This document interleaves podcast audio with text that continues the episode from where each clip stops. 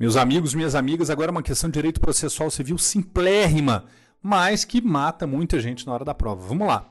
São modalidades de citação ficta. A. A citação por oficial de justiça e a citação por meio eletrônico. B. A citação com hora certa e a citação por oficial de justiça. C. A citação por via postal e a citação por edital.